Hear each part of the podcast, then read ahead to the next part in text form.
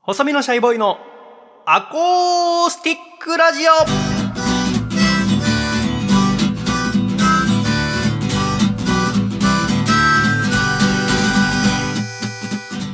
シャイ皆様ご無沙汰しております細身のシャイボーイ佐藤孝義です細身のシャイボーイのアコースティックラジオこの番組はスーパーの青果コーナーに梨の豊水が並んでいるのを見ると夏の終わりを感じます。細身のシャイボーイと、自宅のテラスにある木が剪定されると夏の終わりを感じます笠倉の二人でお届けする、もう秋ですね、ラジオです。よろしくお願いいたします。よろしくお願いいたします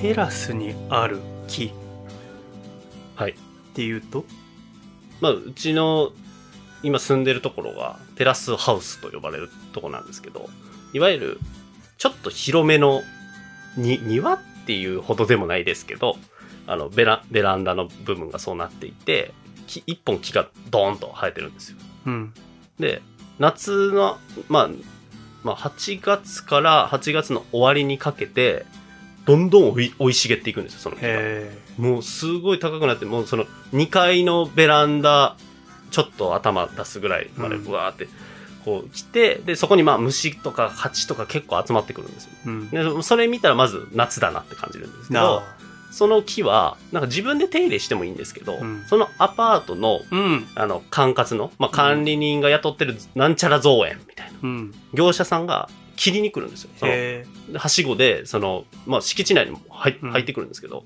そのピンポーンってして、うん本日あの、切らせていただきます。へーあ、お願いしますっていうのじゃあが、お金こっちで払うんじゃないんだ。そうなんですよ。へーまあそれも含まれた、うんまあ、家賃みたいな感じなんで、で、それが来たら、あ、秋だなと思うんですよ。 でもさこの「夏の終わりを感じます」っはていこの台本書いたのは笠倉様ですけど、いその今の家に引っ越したの去年とかでしょあの、2年前とかです。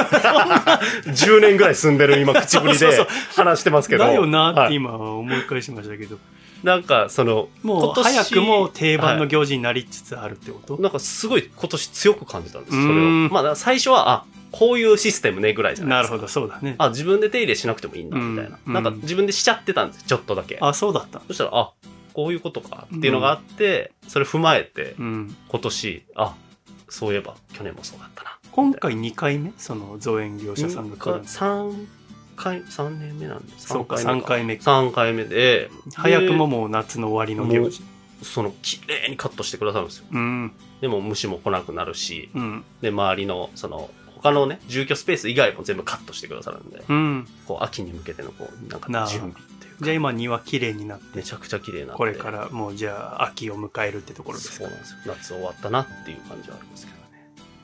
私はあのスーパーで梨の豊水っていう品種が好きなのではい。並んでるとああ秋だなって思うんですけど、うんもう最近並び始めてますけど梨梨食べます食べますよ。はい。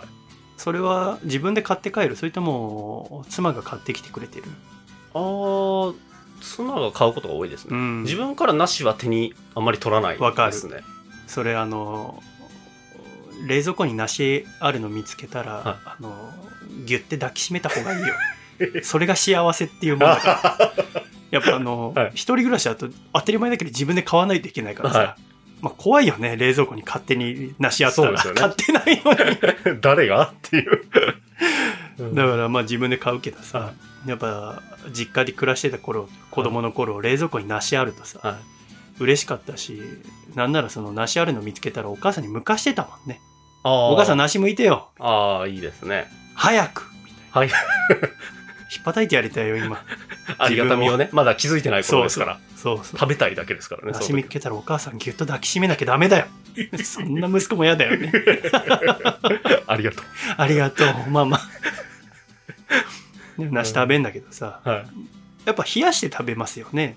そうですね。はい。うん、皮全部剥いて、外側も。はい。向きねますね。剥くよね、はいあれ、常温で食べたことあるあんまりないですね。だいぶその放置してて、うんうん子供が残してたのをなんあかー一食口卓には置きっぱあい。りますけど。まあでもそれでも、 20度とかってことですようんねそうですね部屋の温度になってるぐらいのって25度とかはい。一回その前のトメヤさんと鳥取から80キロ歩く番組に出演させていただいたことがあって、はいその時やっぱ梨鳥取有名だからあの梨の果樹園はい。に行ったんですねでそこで梨の説明していただいてそのもいだやつをその場で食べるっていうへえ。でその時って8月上旬ぐらいで、はいまあいろんな品種があって、うんもうその時には熟してる品種のものをもいでうん食べるってなってでもその日気温が30度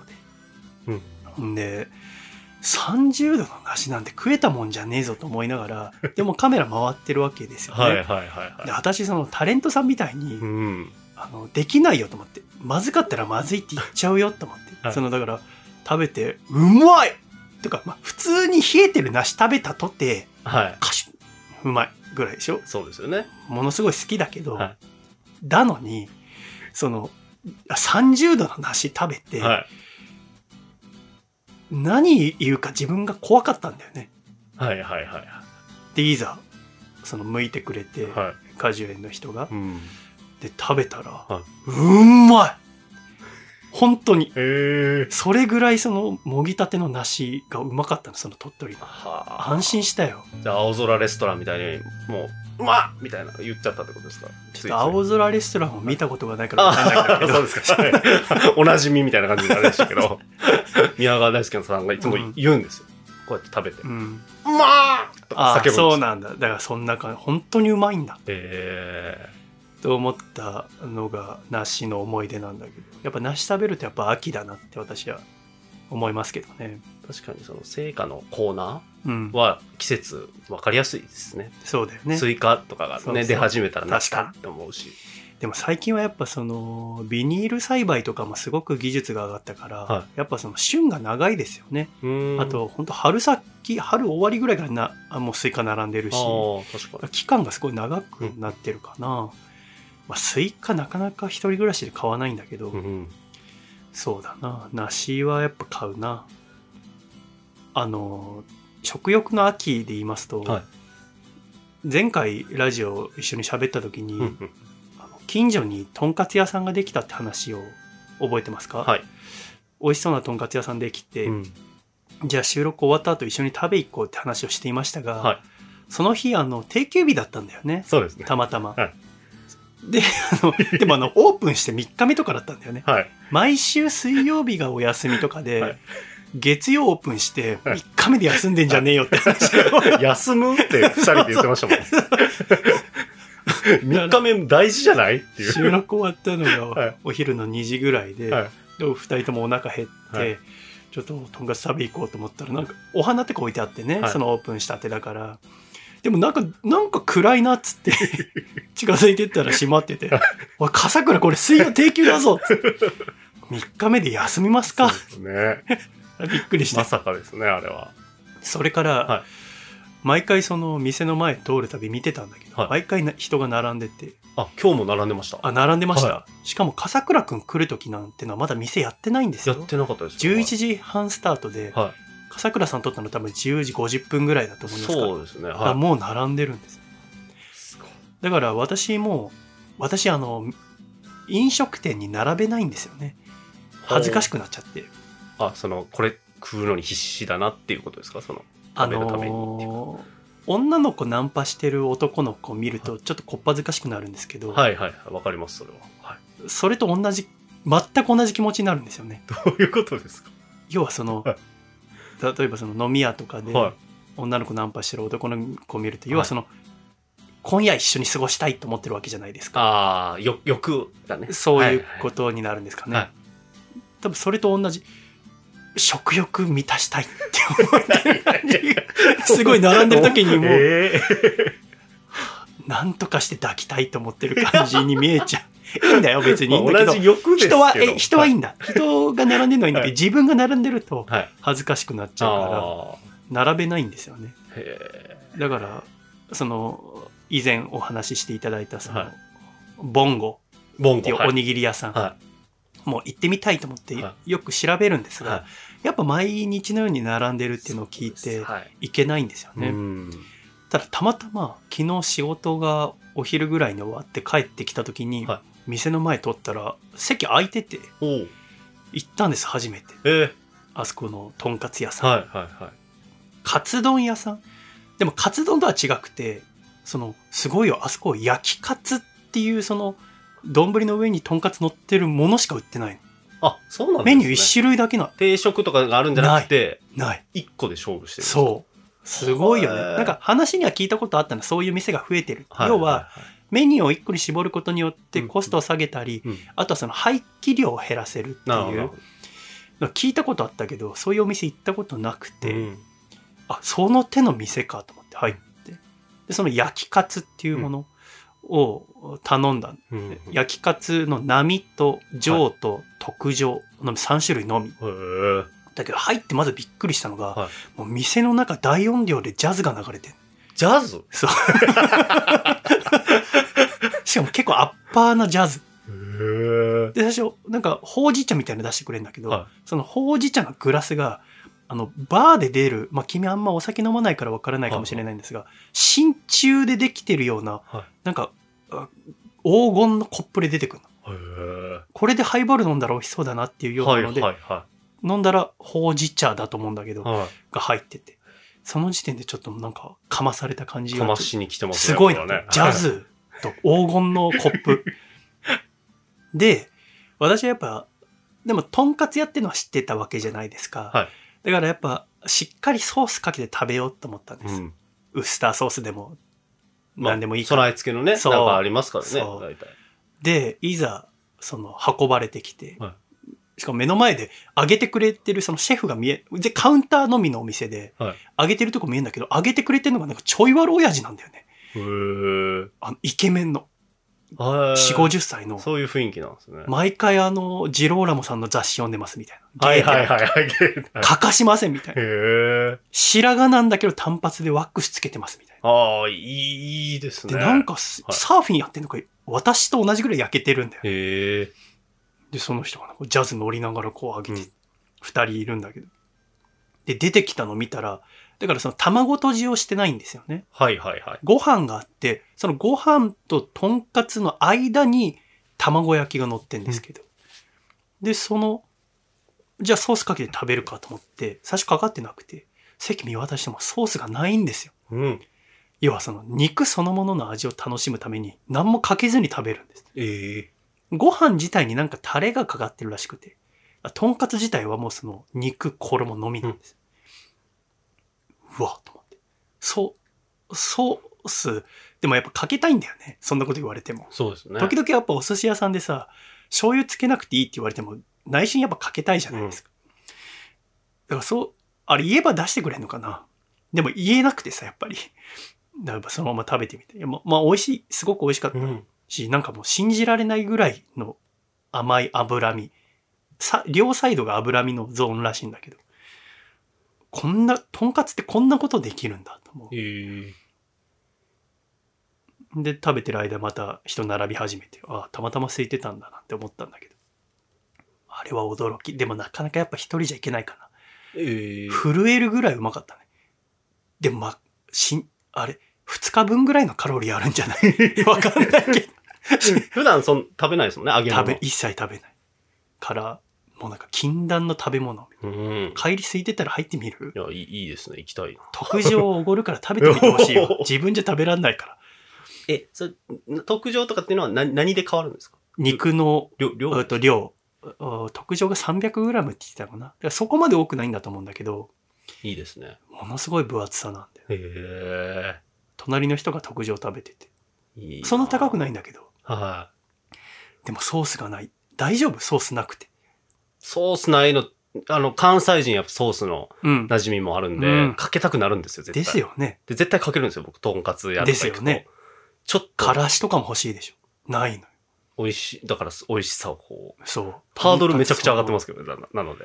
いつもかける側からしたら。でもね、まずその、ハードルを、その、入った瞬間のジャズが粉々にしちゃ うんだよもうなんかサラ、サラで、だからし楽しめるんじゃないかな。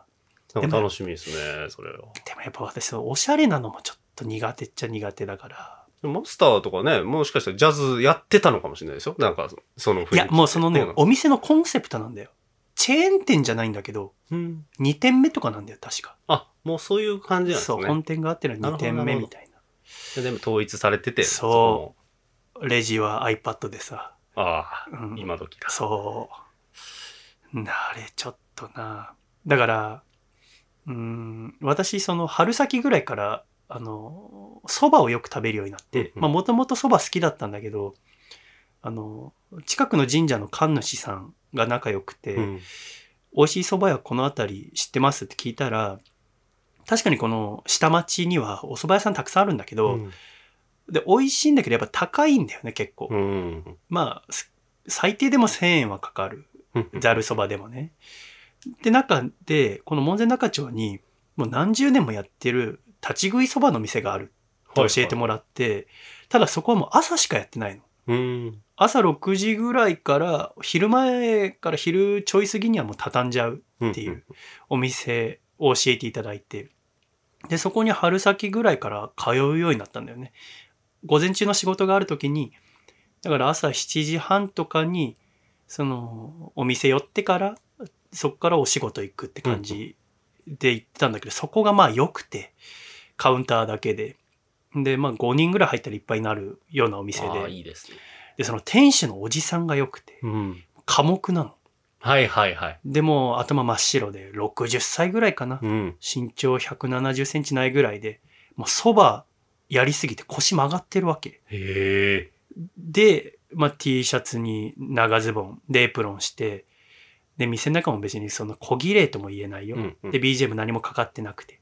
でも気持ちがいいお店なんだよ。うん。まず入ると、その常連の人にはもう席に着く直前、もう入った瞬間に、うんゲスト店とか言う、もうメニュー決まってんだろうね。だかはらい店主の方から言うの、もう入った瞬間に、あ海鮮とか、あー盛りそばとか言ってくんの。うん。覚えてんだよね。だから常連客のこと。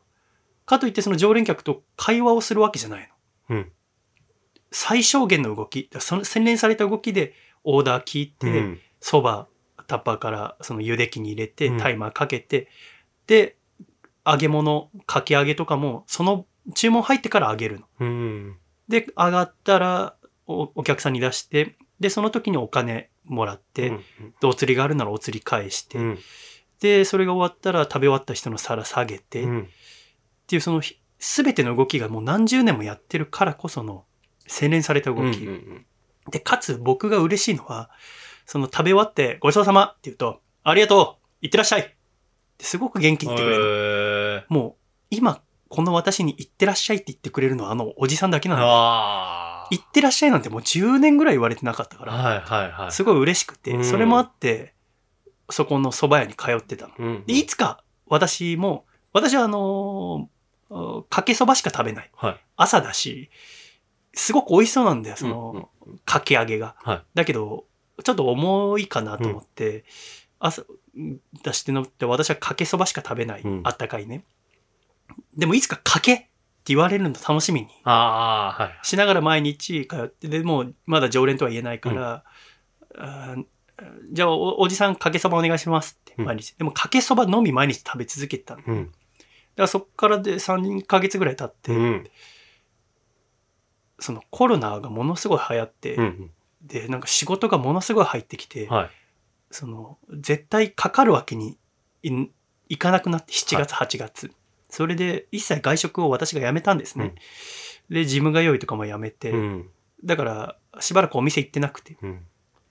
そば食いたいなと思いながら自宅で毎朝そば食べてたんだけど、やっぱ全然親父のあの東京の濃いつゆのかけそばがいいなってで何によりもやっぱ行ってらっしゃいがないのがうん。寂しい。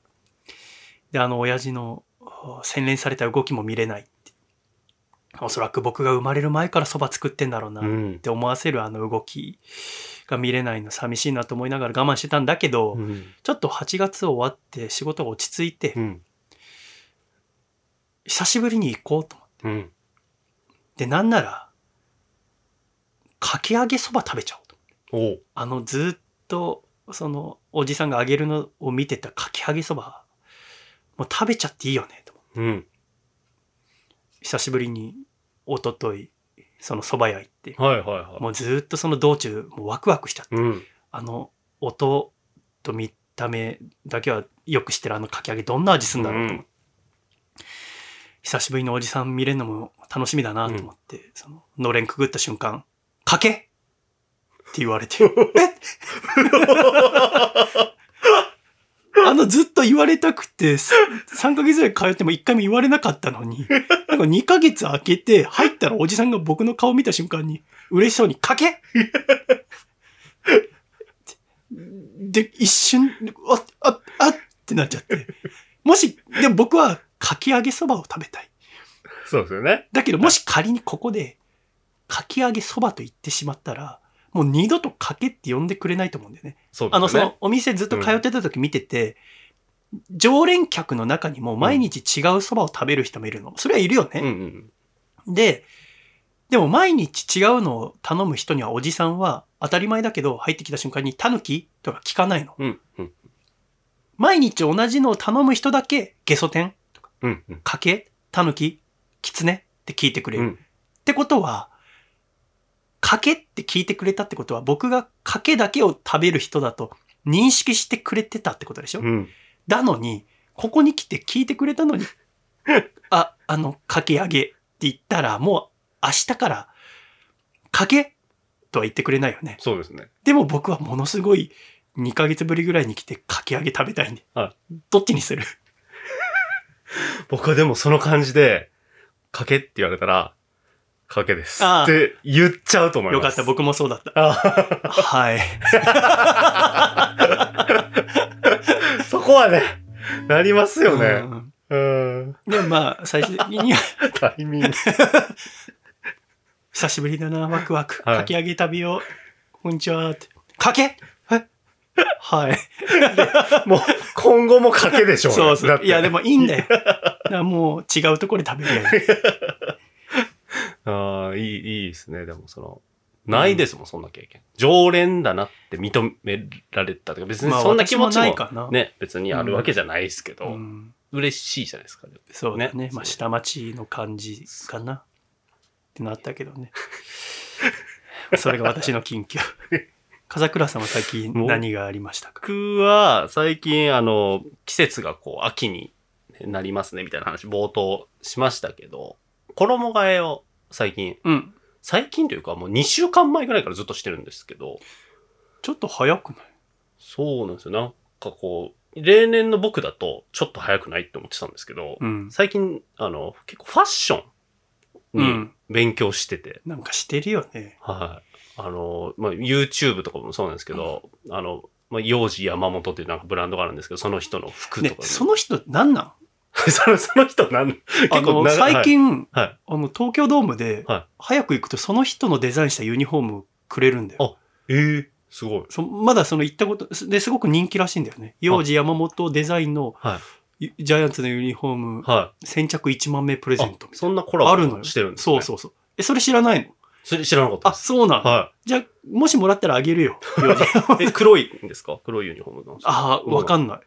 や幼児山本っていう方の、うん。まあまあ、日本人のもうせ、なんていうか、世界にこう衝撃を与えたファッションデザイナーなんですけど、うんなんかその人の本読んだりとか、うん。なんかファッション楽しいなってなってきて、え、なにその人の売りは黒なの、そうです。はい。へえ、あ、そうなパリコレで、まあ、黒、のうん。もう全身黒をモデルに着させて歩かせたっていうのが、うんもう黒の衝撃って言われてるんですよ。へえフ。ァッション歴史。海外だと何なんだろうブラックインパクトかな。うん。なんかそれぐらい、でも、ありえがなぜい。ん中二感出るけど大丈夫。 へ確かに黒の衝撃を 世界に与えた人なんですよ。え。で、今、若い子にまでも人気だったりとか、大人なモードな感じの人にも人気でっていうので、僕なんか結構黒好きなので、行き着いたのがその人だったんですけど、へえで、いろいろなんか YouTube とかも見てると、もうい、その8月の10、まあ、1、2ぐらいですかね、の時期から、もう、その秋冬ああ、まあ、ののフ服ァをッション業界ってそうだよね。販売するじゃないですうか。ん。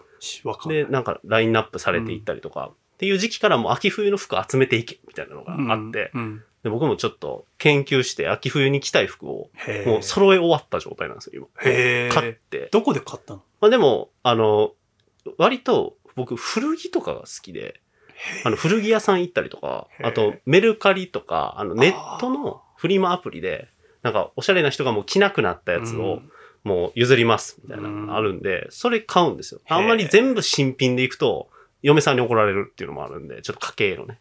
あ、あれもあるんでそういうこと。はいまあまあ、たまに買ったりはするんですけど、へで、集めてっていうので、でだいぶこう、いい感じに、こう、ラインナップえ。うん。してきて、今なんか最近ずっともうファッションブームがあってってとこなんですけど、なんか服って捨てますかっていうのをなんか話したかったんですよね。なんか僕結構すもうその期間で捨てまくったんですけど、うんうん。みんなどうしてんのかなっていう。 1年前ぐらいに、なんか段ボール詰めて、はあのー寄付してくれるところがあってそこに全部送っちゃったあ、そんなんあるんですね。あるんですよあ、えそれはなんかな難民のところに送ってそくうれるでってことすですか服がないとこなるほど、なるほど。いや、にとなんかか、、うんユニクロとかだとお店で預かってくれたりとかしますよねはいはいはいはい。そうなんですよ。だから、捨て、僕、そのままなんか普通に捨て、捨てちゃってうたりんとか。なでんかでもみんなねどうしてるんだろうなっていう。あのおだから服ものすごく好きな人ってどんどん溜まっちゃうし、うんどんどん欲しくなる新作をっていうのがあるから、どこでその区切りをするかですよね、うんこれが切れるのか切れないのかって、まあ物理的には切れるんだけど、はい。それこそファッション好きになればなればなるほど、ファッション業界は毎年新しいトレンドをうんを発表しますから、まだ全然綺麗だけどトレンド遅れてるっていうのを知った瞬間に、それが古く見えちゃうんですようね。んうん。でもトレンド知らない人から見るとかっこよく見えたりもするわけはでいすよね、はい。だからそこをどこまでこう楽しむかですよね。私はもうそこから降りちゃった。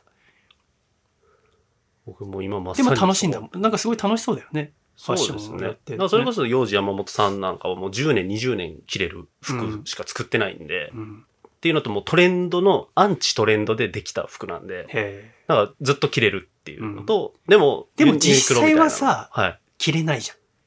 新しいの欲しくなっちゃうでしょ。あ、そうなんですよ。結局、その幼児の中でもあ新作みたいなのもあるし、あれって不思議だよ ね、人間って。だから僕はその中古をこう買ったりとかもしますし、うん、だから僕は中古で服って買ったことないんだけど、はい古着屋とかで、はなんかそれがあまりに不思議で、その、なんで新しい服が欲しくなるんだろうと思って。あだからそれを、あ去年かな、なんかすごい調べあ、て、うんうん要はもう、あのね、洋服屋さんがあんま得意じゃないっていうのもあったし、あーなんかもう場所捨てたくなくて、ものを。いだからもう今、服全部メイドインジャパンにはいはい。したんですよね。全部日本の工場で作ってる服で、うんうん誰が作ってるかもう顔知ってるっていう、そのはいはいはい。今工場って全部顔出して工場長さんとかが。うん。だから T シャツは愛知県の工場のだけ僕買ってるし、うん。ジーパンは岡山で自分で買いに行ったりとか、うん家の中ではいつもサムエっていう服着てるけど、はいこれは岐阜で作ってるとか、なんかこう、産地を見ることによって、なんかその、そこで満足するはいはい。っていう。だからで、トレンドとあんま関係ない服を買う。はいその T シャツもベーシックな。うんうだん。からかっこよさをだから自分の肉体の方にしました、私は。うんあの、今、信じらんないぐらい僕の二の腕かっこいいんですよ。まあちょっと見せらんないの申し訳ないんですけど。だ からそっちの方にしてるかな。 ああ、なるほ服どのかっこよさ、あの、肉体かっこいいと服ダサくてもまあまあかっこいいかはいはいはい。なるほど、なら。だからるほだからやっぱかっこいいものを求めるっていうのは、人間の差がの一つですよね。はい美しいもど。のだったりとか。そうですねだからやっぱファッションっていうのもすごい楽しそうだけど、うん僕だとお金がないから、そのファッションについていけないんだよね。あの、もし、あ新作とか買うとしても。は古着とてまあまあするでしょい。します。ね はい。だから、 お金がないから、肉体。肉体は、はいあの、月1万ジムにかければいいから。でもそれ高いかな、あ、月1万ですかうん、年間12万。は高いですよ。高いか。はい。もうで、もさ、服の方が高くない服の方が全然高いです。だよね、はいそうそう。だからそうだ思っかたんでらすよね、 1個のスラックスで1万円ぐらいしますから。あですよね幼児の古着でも。普通に定価で幼買う児と、古着で1万はかい、けて定る、価で買うと5万とか、ええコートだったら15万とか、そうなのそれぐらいのレベルなんで、もう手出ないですね。あ、そうな家の庭持っててそれバンバン買ってたらもうしばかれる。あー そんな、そこえ、まじでゃあの余裕はさ、なそいの。新品、はいでもどう、でもどうしても欲しい新品とかあるじゃん。あります。はいそれわざとシワつけて中古で買ったっていう嘘ついたことあ る。いや、そこれは、まだそこまで行ってないですけど、 今後するかも。あやっぱはい そうなんだ。はいやっぱその、ね、それこそ、新作が発表されてすぐ売られるわけじゃないじゃないですか。そのファッションショーとかで見たのが、何ヶ月後とか。だから今、そうですね秋も見て3ヶ月後、それこそ冬物の発表とかももうしてるでしょっあ、そうです。秋冬が同時なんで、あーもうそうなんそう、なんですよね。てなると、やっぱその待ってる期間も楽しかったりするんだもんね。そうです。はい、ファッションって奥深いから私はもう降りちゃった。列車から。楽しいですね。ずーっとアームカールしてる。僕もでも、ジム通い、また再再開して。ああ、そうだ、僕もはい再開した。うん。毎日が本当楽しそいれよ。も楽しいです。うんはいなんか、久しぶりに会ったマッチョがすごい会釈してくれんだよね。多分2ヶ月ぐらい休んでたから。 話したことないマッチョが。顔なじみのね帰ってきたん喋だっことな い多分そのマッチョはずっといやいたんだと思うんだよね。でもやっぱ寂しかったんでしょう。あっちは大マッチョで、はい僕はその小マッチョだから。その小マだから、やめたと思ったのかもしれないよね。けど。ああ、なるほど。あの小マッチョもう体鍛えるのやめたのかなと思ってたと思うんだけど。戻ってき久まししたぶりに朝行ってから 朝を避けてくれてそんなことしたことないんだよ顔怖い人だからそう大マッチョと小マッチョが会釈したのが先週ぐらいありま した いや、優しい世界ええです。本当、はいねそれぞれ楽しく行きたいもんでございますえー今週も最後までお聞きくださり誠にありがとうございましたいろいろ喋ってきて最後大マッチョと小マッチョのあ会釈じゃ弱い よね いやいや、弱くはないですよ。強いです。また来週笑顔でお会いしましょうでは行くぞ123シャイさよなら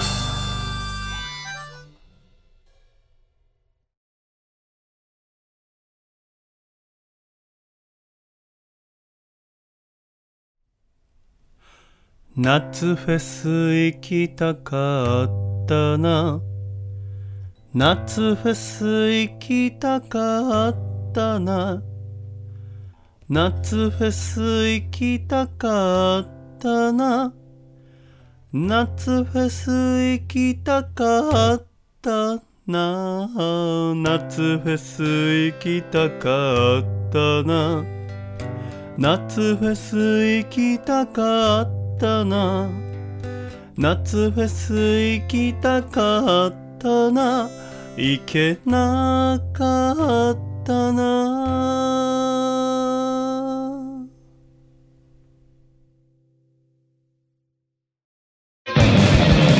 夏フェス行きたかったな夏フェス行きたかったな夏フェス行きたかったな夏フェス行きたかったな夏フェス行きたかったな夏フェス行きたかったな夏フェス行きたかったな行けなかったな